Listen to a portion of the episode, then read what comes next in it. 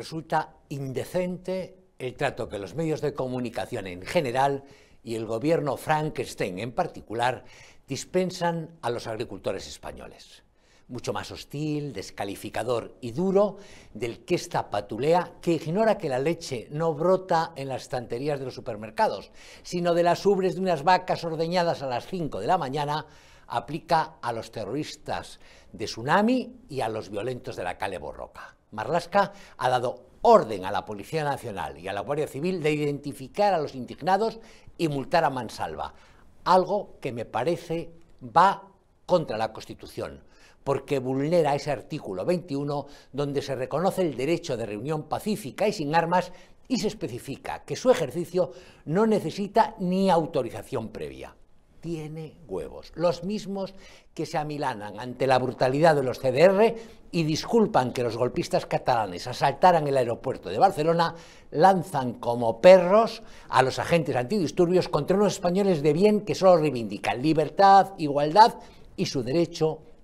a ganarse el pan, la vida, arando la tierra, cultivando tomates, plantando sandías o pastoreando rebaños. Es imposible que los progres lo entiendan, pero la mayor parte de los residentes en los agonizantes pueblos españoles no serán diseñadores gráficos con gafas de pasta y ejecutivos de startups teletrabajando, sino las familias de esos tipos de manos encallecidas y piel curtida como el cuero que a estas horas inundan las carreteras con sus tractores empeñados en llegar hasta la Moncloa. No es de recibo pasarse la mitad del año lamentando el drama de la España vaciada y la otra mitad arruinando con trabas burocráticas, importaciones suicidas, prohibiciones alocadas, ocurrencias ecologetas y agendas 2030 a nuestros agricultores, ganaderos, pescadores y pequeños transportistas. Estoy casi harto de denunciar desde aquí el doble rasero pero que se trata a la gente del campo como delincuentes y no tiene un pase. Hay quien asegura que los líderes de comisiones obreras y de UGT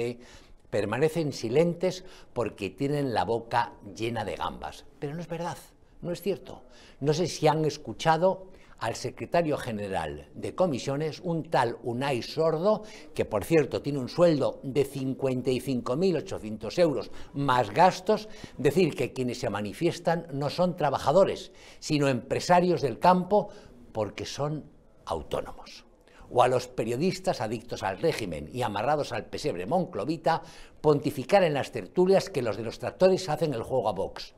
En la fachosfera,